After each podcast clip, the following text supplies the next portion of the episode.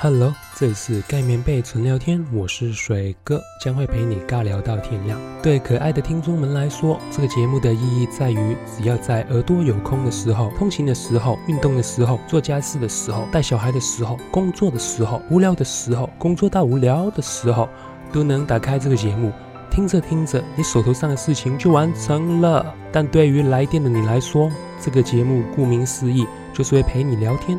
当你聊完之后，对自己有更深一层的了解，也会有一股松了一口气的感觉，可以让你对着我吐苦水。哎，不是吐口水哈。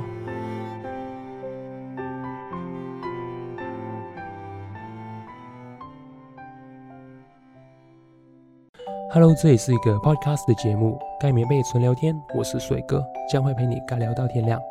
眼睛没空的话，就用耳朵听吧。喂喂，Hello，我叫水哥，怎么称呼你呢？那节目的一开始，你可以先形容一下你外貌特征吗？哎，我是短头发，然后差不多一百六，所以是一五九点九这样。啊，对，就一百六，对，然后好呃，然后五十公斤，呃，双眼皮，然后头发有染，这样，就是跟你的头像一样，是不是？对对对。你头像的英文怎么念呢？对，这个是英文名字吗？哎，没有，就是昵称。那你今年几岁？二三。二三，所以正在就是出来工作这样。哎，现在的话是刚准备完国考。是什么国考？就是就是考就是政府人员这样。对对对，公务人员。是考哪一个国考？考。哎，这个应该不会讲吧？我觉得讲这个好像有点明显。明显是什么明显？就是你到时候我怕被别人知道我是谁。不会，我会把它剪掉。哦，好，我是考，这是什么？就是有点像是书记官的助理这样，在工作。哦，所以你本科是念对科类的哦，从毕业的。你现在也在？没有回家住了。哦，你现在住哪里？也是在台中啊，我台中人。那你最难忘的一段经历是在哪一个时期发生的？可以描述一下内容吗？最难忘？嗯，求学实习的时候有发生过最难忘的事情吗？应该就是有一次高中的时候跟家人吵架。有一次高中，你是念过很多次高中吗？没有没有没有，就是高中有一次讲错了。啊，OK. 就。诶，应该是高高二吧，那个时候在用社团的事情，然后因为家里管比较严，嗯，然后。然后其实我在外面，我是一个很，我那个时候是一个很内向，然后我不太会让别人知道我情绪的人。然后那一次因为跟家人吵架，就是直接在朋友面前就用电话跟我爸这样大吵，就有点哇，你好勇敢哦，就是情绪失控，敢爱敢恨。对，所以你现在是住在家里这样？对。哦，OK。所以你有兄弟姐妹吗？有，那个妹妹她今年大学毕业，然后她跟你同年。没有，他小我两岁，我是年尾，他是年头的。他小两岁，所以他是二十一岁。哎，对。他是资优生吗？不是，只是因为因为我是读年头，他是年尾的，所以他就是虽然小两岁，但是他我跟他只差一届。哦，所以你已经毕业一年了。对，然后弟弟他是念国中。哦，你是大姐头哎。对。所以他们也是在就是台中念书这样。对。那你跟谁一起住啊？你说现在吗？对啊，对啊。现在就是爸妈，然后还有弟弟在家里就对了。对，有工作吗？哎，没有，没有，现在在找工作，等放榜这样。对，哦，所以你考了几次啊？哎，我是从去年开始考的，今年考第二次这样。第二次，上次是因为面试没过还是？上次就是分数有差，所以就继续准备。你会有一个时间给自己说，未来可能考个几次，如果假设不过，然后我就算了这件事情，这样吗？其实我现在还在找方向，因为我我其实真的就是。我前阵子其实蛮迷惘的，我就是不知道自己该不该继续这样。对，我有点考到有点失去意志，然后我其实也有在找全职的工作，就是想要打算想要放弃。可是我想说，就其实身边的同学系的，好像走这条路起码都是会准备个两到三年，然后有一些更久的，可能就是准备个五六年。这种其实好像在系都蛮常见的，可是因为我自己不是那种适合准备大考的人，就我上大学，我其实就只有准备学测，然后我学测上了，我就上了，我就没有打算考职考，对，然后可是我那时候因为没有想得很清楚，就是我对系其实我不太了解，但是我进了系之后，我才知道说这又是一条很长要准备国考的路，所以我一开我一开始其实读的蛮有兴趣的，但是到后来读的很有兴趣，真假的？你是指？因为我对文科真的比较有兴趣，我对那个数字真的是很不敏感，然后就是很排斥。大一大二的时候我读。我其实觉得好像是我可以掌握的东西，可是到大三课业加重，然后开始念一些比较偏实务上的操作的时候，就会觉得说好像 handle 不住，然后就是蛮挫折的。所以就其实我觉得我好像从大三开始，我就一直很抗拒去找自己人生的方向，然后就是有点随波逐流，然后到现在。那你现在家里有经济压力吗？有，其实有，所以我现在才开始在找工作。那你有给自己的期限说到一个什么时候不考，还是我一边找全职的工作，然后一边考这样吗？我其实现在已经在找全职的工作，然后我希望就是我可以把这个考国考这一条路当成一个长期的人生目标，因为其实我现在找不到我自己做什么事情是会让我觉得快乐的，那所以我就是会想要去找一份可以，我觉得赚钱应该可以让我快乐吧，就起码可以买自己想要的东西，可以掌握自己的生活，所以我现在就是想去找。一份可以接受的工作，然后就是可以赚钱。然后国考的话，我会想要把它当成目前的一个人生目标，因为我觉得公务员那种稳定领薪水，然后升迁的生活是我想要的。哇，你现在考这个考试考到你这真的心力交瘁。对，好辛苦。那你现在是找什么工作？我现在就是找行政助理类的工作。行政助理是哪个方面的行政助理？哎、欸，我不局限，我就是找有兴趣的。然后，因为我想说，就是我行政助理还可以累计年资，然后可能以后就是有经验之后，慢慢的找更大公司的行政助理。行政助理是做什么的？其实就是帮忙处理一些行政类事务，就是我觉得给我的感觉有点像在做公务人员那种比较重复性质的一种在处理同样性性质的东西的那种工作。所以如果一份工作是很无聊，然后它的重复性非常的严重，你会能接受吗？没有，我很可以接受，很可以接受，我很可以接受。为什么？我不知道，我其实不太喜欢去挑战一些什么。创新的事情，或者是有难度的事情，所以想要最平淡的生活就对了。对啊，我其实对我就是觉得，其实我觉得这点我跟别人好像有点不太一样，就是别人好像都会有一个梦想想要去做，然后可能会从一个东西里面去找到他的成就感。可是我就会觉得说，我好像做好我自己该做的事情，然后就把我自己本分内的事情做好，然后我这样就很好了。然后我剩下的时间，我就可以去做我平常喜欢的事情。那你对薪水有没有一个期望的数字啊？其实我觉得我现在这样子。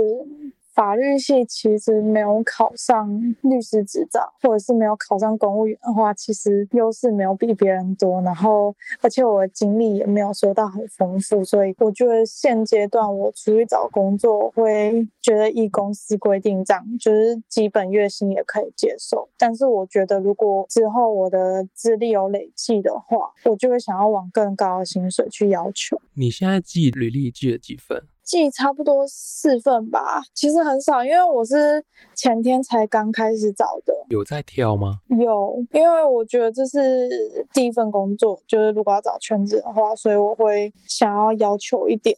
那如果假设今天让你当上了一个行政助理，然后他可能一开始就是公司规定有二六 K 或是二八 K 这样，可是你发觉他真的一个很沉闷的工作，你会怎么办？就是继续。真的非常沉闷，可能叫你钉钉子啊，或是猎鹰啊，嗯，就是打杂那样。对对对对，呃，嗯，你知道现在大部分外面的都是这个类型吗？嗯，我知道，我就是有听朋友讲过，要很有一个机缘，你才有办法做到一些比较深入的事情。所以一开始可能这个年期可能是至少两年，你都会做这种打杂的事情，你会觉得 OK 吗？我会去多听听其他就是在做类似性质工作的人他们的过来人经验，然后如果他们也是这样走过来的话，我就会觉得说，如果他们可以，那我也可以。对，我会在工作之余在排解自己的情绪，然后去找自己适当的休闲。你身边有人在做行政助理吗？诶，是朋友的朋友。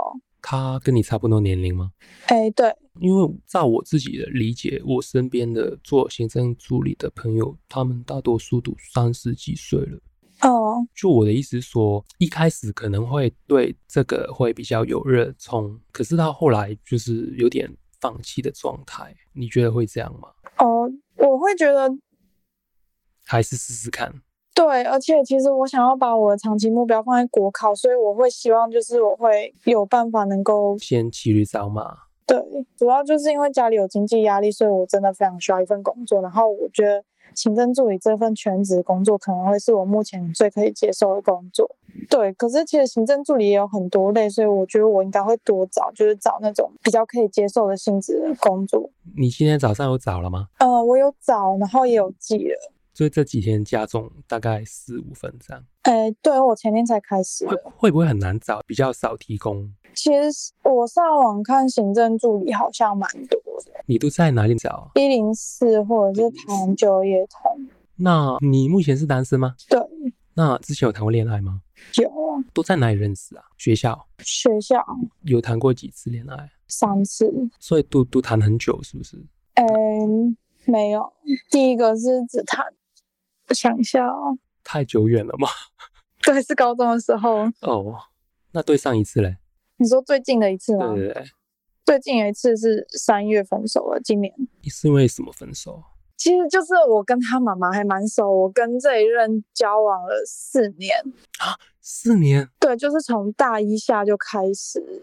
在一起，然后到毕业都还有嘛，然后反正就是二月的时候，二月二月中那个时候，我去他家住了一次，就二月二月十号那天，然后那一天晚上，他妈妈就问我说，偷偷问我说，哎，你知道说为什么他最近一直说要去高中同学家住吗？然后其实我跟他算是有点，从我认知来讲，我觉得应该他应该所有事情都会跟我讲，然后他没有跟我讲这件事情，然后我那天。晚上我就直接忍不住问他，嗯，然后他跟我讲说，因为我是一个管很严的人，然后，然后我他觉得我一定不会让他去，他只是去跟两个高中男生朋友喝酒，然后因为我之前曾经因为喝酒这个话题跟他吵架过，所以他选择直接隐瞒我，不让我知道。后来这件事情，其实这件事情就有点埋下心结那种感觉，然后就是我有一直记得，然后后来到三月三二三号那一天，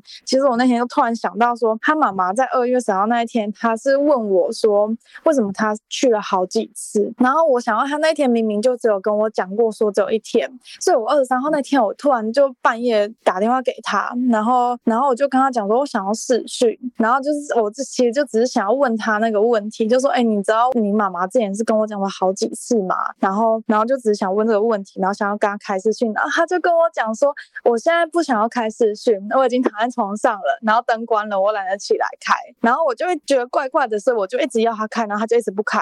呃，他跟我讲他不在家，然后我就问他说你在哪里，然后反正他一直都不肯讲，然后他后来就跟我讲说他在学妹家，然后后来就跟我讲他约炮，他是直接跟你说我在约炮这样？对，他就说我约炮啊。对，然后我后来也就有问他说，哎，你为什么那个时候会直接跟我讲这个东西？然后他就跟我讲，他那个时候的心态是觉得说他已经瞒不下去了，所以干脆坦白。哦，所以第二天还是当刻你就跟他提出分手？那个当下我就跟他提出分手。然后我觉得其实我那个当下情绪蛮激动的。我跟他就是我跟他挂完电话之后，我马上打电话给他妈。然后那个时候其实已经一点多。你连他妈妈的电话都有？哎，我有他妈妈的赖，然后我就打电话，直接打电话给他，跟他讲说，哎，我知道为什么他之前会一直去高中同学家住，其实不是，是他去约炮，直接揭穿他。对，我直接跟他讲完，然后其实我那个当时情绪很崩溃，然后他妈妈一直安慰我，跟我讲说，他觉得我应该要当一个有智慧的人，就是不要把这件事情讲出去。那你听完之后有什么感想？我其实觉得他是真的在保护我的角度。就是他他其实那个当下他不是想要保护他的小孩，然后他是想要保护我，然后因为他觉得这种事情讲出去，其实外人很难去理解。我跟他两个人之间的状况，后来觉得我，我后来还是讲了，然后我后来觉得好像有一些人的心态给我感觉很像是在看热闹，但是我是跟我的朋友们讲，就会有一种这种感觉，然后就会有点理解他妈妈那时候叫我不要讲的那种想法。是怎样？然后，然后其实我那个时候跟他妈妈挂完电话之后，我就是马上打电话给另外一个女生，然后那女生是我们大学圈的共同朋友。因为其实我跟我前男友已经断断续续吵架很久很久了。我在这件事情发生的前一个礼拜，我有跟我那个女生通过电话，就有跟她讲我跟她之间的感情问题。然后结果那一天又打电话跟她讲说我跟她分手，但是分手的原因。不是之前讲过的感情问题，而是他约炮，所以他就是觉得很替我打抱不平。所以我跟他挂完电话之后，他就是有点打抱不平的想法，然后就是把这件事情跟其他大学圈的朋友讲啊，啊，对，所以就这件事情就变成就是你会反感吗？就是你跟朋友讲，然后他又到处讲。其实还好，因为我那个当他在讲出去，我就有心理准备这件事情被朋友知道。然后我后来选择直接在我们大学圈的群组讲，说我跟我前男友分手了，就直接这样讲。所以突然发文说这样？没有没有发文，就是一个小群组，就跟他们几个讲。就其实我们这一圈其实也才六个人。所以他约炮的对象你认识吗？我那一天其实。到早上都睡不着，然后他一直不肯跟我讲是谁，然后我后来就是因为我有他 iPhone 的密码，iCloud 的密码，嗯，然后我就定位，然后就看到他在。然后，反正我就是到早上，我就是直接一直叫醒他，然后他后来才跟我讲，说是系上的学妹。定位里面是不是有一个警铃？对对对，我用警铃叫醒他，因为他手机直接切静音，我很生气，我就直接用那个警铃叫醒他。他又没有改密码，这样。对，他没有改密码，他那个当下就觉得很累，然后就直接睡了。然后我跟他讲完之后，我知道那个名字之后，我隔天跟大学同学讲完之后，我同时间有在我高中的群组，也是总共五个人，五个女生，然后也是有在那个群组讲说我分手了。然后隔天，我高中里群里面一个最好的女生朋友就跑来关心我。就是他问我感情问题啊，感情状况，然后我叫她 A 女好了，反正我跟 A 女就是非常非常的要好，然后我觉得 A 女是带我让我的高中生活变得比较丰富。然后让我敢跟别人做互动，然后让跟让我可以就变得很比较外向、比较活泼的一个女生朋友，所以我觉得我跟她是最好的朋友。她就是我所有事情，我跟我前男友所有的感情问题、所有私密的问题，我全部都会跟她分享。然后她那一天晚上问我说：“你觉得承认自己的错误跟原谅别人？”哪一个比较难？然后我那个时候，我跟他讲说，我觉得承认自己的错误会比较难。然后反而。反正我就是跟他讲说，如果我自己身边的朋友犯了错，我会觉得说，所有事情都是可以透过任何做法去改变的。然后一个人一定是会，只要有行为，一定是会变好的。所以我就是会觉得原谅他他人会比较简单。但是因为你要承认自己的错误是一件很难的事情，就是你要放下自己的自尊，然后你要去告诉别人说你做错了。所以这件事情会比。比较难，然后他听了我这样讲之后，他他就跟我讲说，他跟我前男友上过床了啊！晴天霹雳，对，完了，我就是前一天知道说啊，我前男友约炮哎，然后隔一天又知道说啊，天哪，我前男友居然跟我最好的朋友约炮过哎，然后反正我就觉得哦，天啊，受到打击。反正他就是跟我讲说，他在我们二月十。二月十四那一天，其实我们几个人有去台北玩，然后我们那天晚上有去台北的夜店，然后我那一天跟我前男友因为喝酒的事情吵架，因为我觉得他没有办法控制好他喝酒的量，对我的朋友很不礼貌，就他会随意的推我朋友啊，然后就是会叫我朋友要一直喝酒。其实我就蛮不喜欢这样行为。然后我那一天也跟他讲说我胃不舒服，所以我不能喝那么多酒。然后他因为我不喝酒生气，我就跟另外一个朋友去外面吹风。然后我那个 A 女她走回包厢坐着，然后我前男友的手就过去勾她的肩。手放在他的腿上，然后 A 女说她是吓到了，她不敢反应。然后我前男友是说他看 A 女没有反应，觉得她自己也有点意思。这段是你男朋友后来告诉你，还是 A 女？综合两个人的说法，因为其实这件事情延烧很久，然后其实我到后来一直一直都有在问他们两个人的事发经过，然后还有他们的看法。我觉得这个事发经过应该是他们两个串完口供之后的一个说法。我其实有点不太确定，因为其实我前男友对 A 女有点生气，然后 A 女好像也觉得他很恶心，然后也有点否认自己过去这段经历，所以 A 女把前男友封封锁。A 女跟你说的吗？A 女直接传他们两个的对话记录给我看，就后来他们吵架的那个对话记录。你知道对话记录可以修改吗？我知道，我觉得你真的太宽心了。反正就是他们是在那一天，二月十五号、二月十四号、十五号那一天，他们在夜店有有过那种亲密的碰触。然后隔天早上我们要回台中了，我还记得就是那一天，因为我们都住在一个女生朋友家。然后隔天早上听说他们自他们两个自己讲的啦，反正就是。因为我跟我前男友睡一张床，然后 A 女进来叫我起床，然后因为那时候我睡死了，听说我就是我前男友还把手摸进 A 女的，就摸 A 女的胸部。是谁跟你说的？A 女讲的，然后就说：“哎、欸，你奶真的很大，是不是欠干什么的？”就讲的很下流。那个时候我真的完全睡死了，完全没有听到这个。反正他们就是那一天呐、啊，A 女开车载我回家之后，然后 A 女开车载她男朋友回家之后，他们两个就去开旅馆。你说她跟你的前任？对，三月二十四号那一天，A 女她就跟我讲他们。哇，你你连日期都背起来了。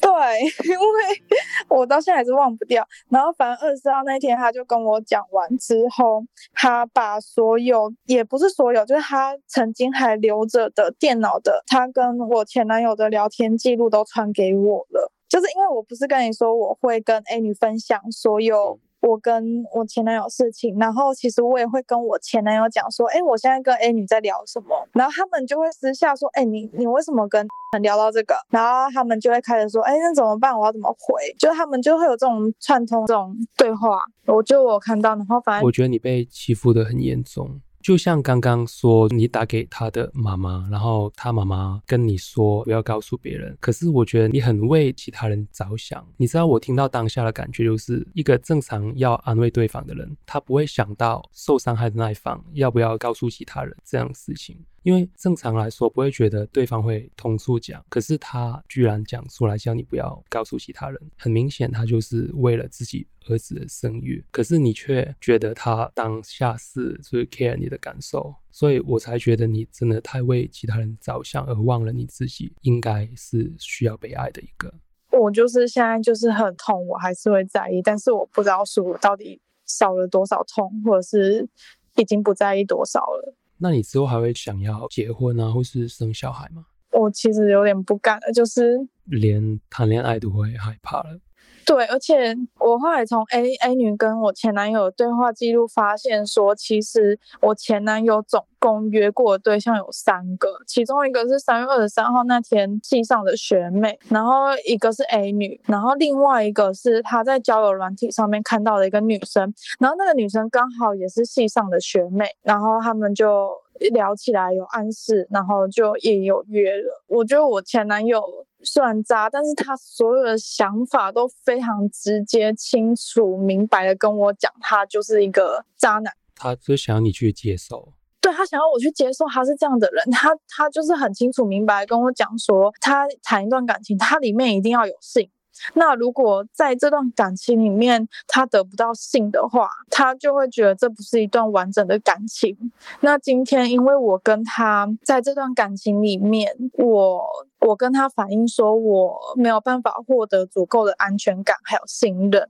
那在这个需求的缺乏下，我没有办法给他信。然后他自己的想法是他已经非常尽力的给我我想要的安全感还有信任，但是为什么我一直都觉得不够，一直要更多？然后但是他给我越来越多，我却没有办法给他信，我还是不满足，然后我还是很没安全感。然后他就是觉得有点失衡，所以他在我们最后感情的末期，他才会遇到了一个契机，他可以从别人那边获得性满足。那同时他其实也放不下我，所以他就是很贪心的两个都想要。他是性欲很强的一个人吗？我觉得是。他至少一天一次这样。如果打手枪的次数来看的话，一天是三次左右。据我了解，有些男生他那个精子的量有时候会很多，然后会让他的睾丸很长很痛。有跟我讲过，他会很不舒服，所以他极有可能有这种疾病这样。有可能，但是我觉得好像我们两个价值观在性这方面就是不一样，因为我觉得就是这种东西就是一定是双方两个人都刚好那个时间点，然后双方觉得时间到了，然后想要去做这件事情，然后感受到快乐。可是他就是没有，他就是会觉得说他现在想要了，那你就要必须要配合。对对对，然后他就是没有想那么多。那你对上一次跟他聊天是什么时候？你说我跟他现在还有没有联络吗？对对，就上有，我们一直都有，一直都有。为什么？你觉得一个伤害你的人，同时能当一个治疗你的医生吗？我不知道哎、我觉得。其实我所有的朋友都叫我不要再跟他有联络，就是如果真的想要有联络，但起码短期内要分开一阵子，让彼此冷静一下，知道自己到底对他是什么感觉之后再继续联络。那如果真的就是分开一段时间之后，意识到说其实自己还是喜欢这个人的话，那想要复合的话也没关系。但是复合之后就要完全忘记对方之前的所作所为，重新开启一段新的感情。那。你自己的想法嘞？因为感觉你听蛮多朋友的想法，你自己的想法嘞？我不知道，我就是得过且过。其实我从那一天之后，跟他的联络没有断过。然后我觉得我现在有一种心态，就是会觉得说他在我面前已经变得这么透明了，然后我也很清楚我自己不会喜欢上这种人了。那我这样好像跟他继续联络也没关系，因为我不，我觉得我好像不会再受到伤害。我觉得你所说的最不会受到伤害，是因为你正在被持续伤害中，因为五个月了，还是有这种藕断丝连的。一个联系，然后我觉得他在你面前不是变得透明，我觉得是变黑。因为如果透明，我觉得有点神化了他，你知道吗？因为照我们刚刚讨论的，我我听到的，他是他是他是魔鬼，你知道吗？嗯，我觉得你要爱自己啊，你要跳出来这段关系，要给自己一个新的生活，然后不要让他去把你困住。嗯，现在有其他人追你吗？没有。所以如果假设未来有的话，我觉得你要放开现在自己的这个心去迎接下一个。可是如果你现在还跟他一直有联系的话，你中间的那个冷却的时间会不够，然后会对你下一个人很不公平。嗯，我知道，所以我其实也没有现在也没有心理准备想要去找其他人。可是我其实很明白，我自己现在要断，其实也。你有什么兴趣吗？平常的时候会玩游戏，然后因为我跟他玩的游戏是一样的，我们当初就是因为玩这个游戏变熟，把那个账号 delete 掉。可是因为我还有其他朋友，然后我们到现在就还是会一起玩游戏。不要再跟他玩了，这个恶魔。你是常常有去夜店吗？没有。就是可能一年去个一次，所以他之前强迫你去这样？是我找他去的，因为那个时候就是有一间夜店，就是我们就想去台北夜店看看，因为之前没有去过。其实我自己在夜店玩我的。习惯还有我喜欢的事情，就是在那边喝酒，然后就在包厢坐着，然后可能跟别人玩个骰子这样。可是他就会觉得说，你去夜店，你就是一定要喝到烂醉，然后你一定要下午吃完，去跟你自己的朋友去一起去跳舞，然后。他那一天强迫我去做我不喜欢做的事情，就是强迫我喝酒，强迫我下去跳舞。他觉得这样才好玩，然后他觉得我不下去玩很解嗨，然后我就觉得说我自己想做我自己喜欢的事情，为什么要这样勉强我？各自玩就好。我想问一下，你去夜店的时候啊，你会觉得享受当下的环境或是感觉吗？会。因为我会觉得，就是那个地方，你一进去，就是你那个音乐很大声啊，然后当下那个气氛会让你觉得在外面是不同的世界，你会觉得说在这里可以放松，然后大家都在玩自己的，就是不会去注意你，就是我比较喜欢这种感觉，所以其实我去夜店，我不会想要跟陌生人互动，然后我也不会想要下舞池，我喜欢那个音乐环境而已。我觉得你现在急需。不要说就是把朋友圈换掉，可是我觉得你急需要增加另外一群新的元素、新的朋友让你认识，因为这样才能让你慢慢的跳出之前的朋友圈，还有渣男圈。这样，其实我，你知道我听到超伤心的，你到现在还被他困着，然后，对啊，真的很伤心的，你知道听到，我都想要哭了。